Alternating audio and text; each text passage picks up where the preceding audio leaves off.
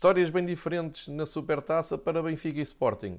O Benfica, com um percurso atípico em relação ao seu palmarés, eh, conta com 12 supertaças perdidas e apenas 7 eh, ganhas, sendo que dessas 7, 3 até foram conquistadas nos últimos 5 anos.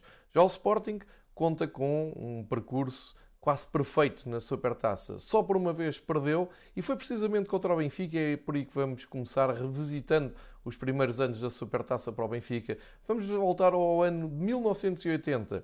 Estádio da Luz, aqui a bancada do Estádio da Luz que ficava em frente ao famoso terceiro anel. Uma imagem tirada da parte de trás da baliza do Sporting, ali é Fidalgo um, a tirar uma bola da área, num jogo que a história conta-se de uma maneira muito simples. O Benfica tinha empatado em Alvalade 2-2 na primeira mão e na segunda precisava de vencer. Começou a perder por 1-0 com o gol do Jordão, mas depois deu a volta e conquistou a supertaça que está aqui nas mãos do capitão Nené e do treinador da altura, Lajo Barotti. Fica eh, para a história na ficha de jogo a presença do José Luís, que entrou aos 72 minutos e acabou por dar o golo eh, vital, muito perto do fim. Jordão marcou para o Sporting penalti, Nené tinha empatado na recarga um penalti falhado por João Alves. Foi esta a primeira a supertaça do, do Benfica a duas mãos, como era na altura, e cinco anos depois o Benfica volta a conquistar uma supertaça a um rival, também a duas mãos, numa noite no Estádio das Antas. Este aqui é o guarda-redes do Porto, Matos, que substituía Zé Beto, que estava lesionado. Matos até fez depois carreira no Boa Vista. Mas aquele senhor que está ali na baliza do Benfica chama-se Manuel Bento e fez uma das melhores exibições com a camisola uh, do Benfica. Uma noite de chuva, o estado relevado muito difícil, para os dois guarda-redes. Bento, na segunda parte, trocou de equipamento, calção azul e camisola laranja, e faz uma exibição brilhante, ajudado ali por Oliveira, Samuel, Veloso, Carlos Manuel, e o Porto com uma grande frente ataque, Fernando Gomes na frente, Madger, também Futre, Semedo, que se, se lesionou neste jogo com alguma gravidade, e Bento aqui a agarrar com unhas e dentes. Uma vantagem trazida da Luz, que onde o Benfica ganhou por um zero com um gol de Diamantino e, portanto, esta supertaça ficou muito com o carimbo de Manuel Bento, que aqui perto do fim, Futre vai ter esta arrancada incrível e depois Manuel Bento mais uma vez a defender para fora. Quatro anos depois, num derby da capital, depois do Benfica ter perdido a final da taça no Jamor de forma surpreendente para o Bolonenses, repôs o, a, a, verdade dos factos pelo ponto de vista dos benfiquistas, claro está, e foi ganhar um, ao estádio do Restelo por 2-0. Este é um autogol logo no início do jogo.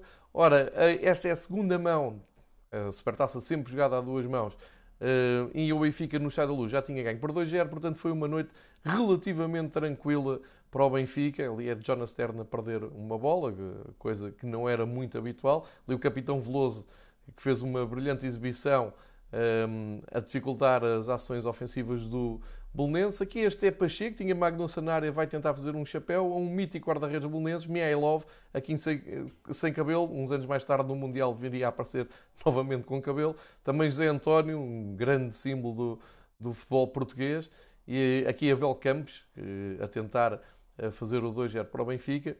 E esta supertaça de 1989 foi mesmo para, para o Benfica, portanto, fazendo um Benfica de, de Eriksen e ali Gaspar Ramos também. Este é Chiquinho, onde que entrou na, na, segunda, na segunda mão. E aqui o Benfica fazendo uh, a terceira conquista na década de 80 da, da Supertaça. Uh, não era de esperar depois. Aqui vamos uma grande defesa de Silvino e o pormenor de pessoas naquela bancada que costuma estar sempre fechada no Restelo. Silvino aqui, num, talvez no seu melhor período uh, enquanto guarda-redes. Agora aqui é Pacheco novamente a tentar bater o Mailov. Lá, vê, lá vemos também ali o Zé António. Agora vale a pena ver esta jogada de Diamantino, qualidade do, no lado direito. E este é Chalana, que tinha entrado, podia ter feito o gol, mas Mailov faz uma excelente defesa.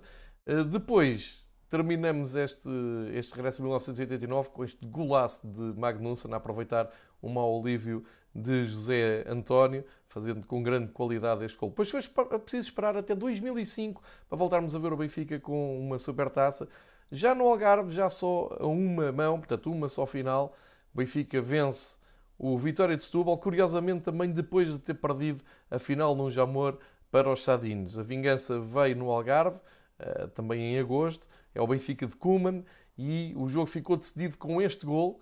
Nuno Gomes vai aqui conduzir e depois vai finalizar perante Moreto, faz 1-0, dá a vitória ao Benfica. Já no Algarve, depois disto, o Benfica voltou a ganhar por três vezes e é isto que se espera que o Benfica no domingo repita o triunfo e consiga somar mais supertaças